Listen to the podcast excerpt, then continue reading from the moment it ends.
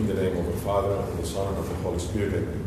This is Father Deacon Angel Palacios from the mission of St. Andrew in Tijuana, Baja California, Diocese of Mexico of the Orthodox Church in America. The Gospel is for March the 29, 2019, according to St. Mark.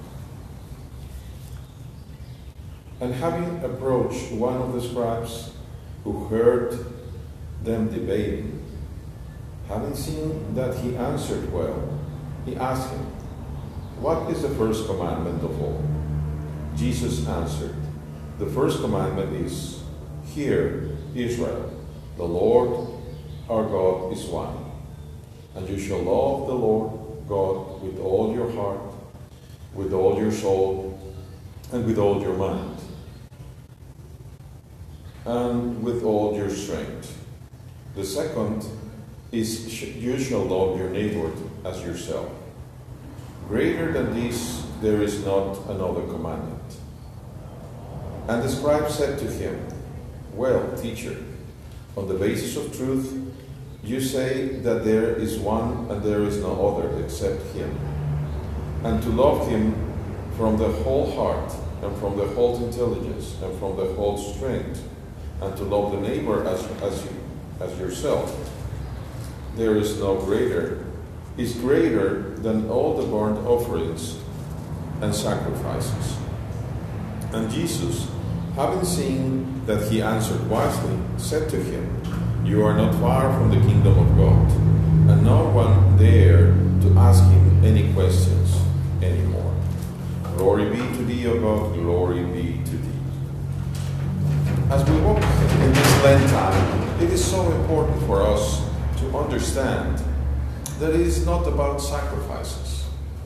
Many times we think that we can buy our salvation by either paying a large amount of money, and there are those ministers, sacred ministers, that would like to say, well, if you give us uh, the 10% of what you're robbing, then all your money will be cleansed.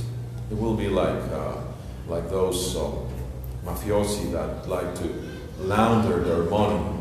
So if, if they have any remorse, then you can give it to the church, and the whole money will be cleansed. Not by no by no means. Let me repeat it to you. If you are an arms dealer, if you are a mercenary, if you are an arc trader, you will not be saved by doing your, your, your alms giving out of that bloody money. It's not good for you. The Lord abhors those, all those that do iniquity, it says in Psalm, Psalm 5. The doer of iniquity shall not dwell before thee. And that is very important that we realize how we are going to do that. Well, the thing is that we have to get back and then love God with all your heart, with all your mind,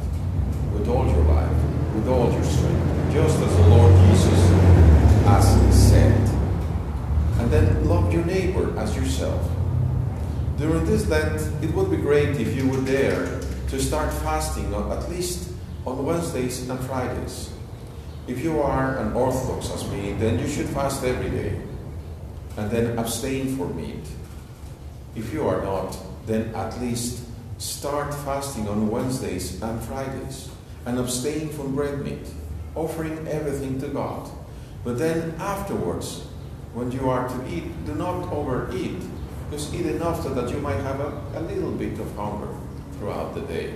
And offer it and pray for those who are always hungry. And your breakfast, the one that you did not consume at the time, prepare it in prayer and give it to someone that is always hungry. You might have to go and drive around or walk around and look for someone who is always hungry. There are always widows and orphans and sick people and persons who are so poor that have the, the need, they're always needing to have somebody to feed them.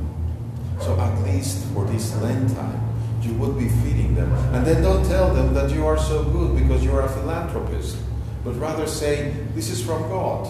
And why is that? Because when you were preparing it, you were in prayer and you were giving it to God. And then God allowed you to give it to that particular person. May the Lord who is merciful, shine his face on all of us.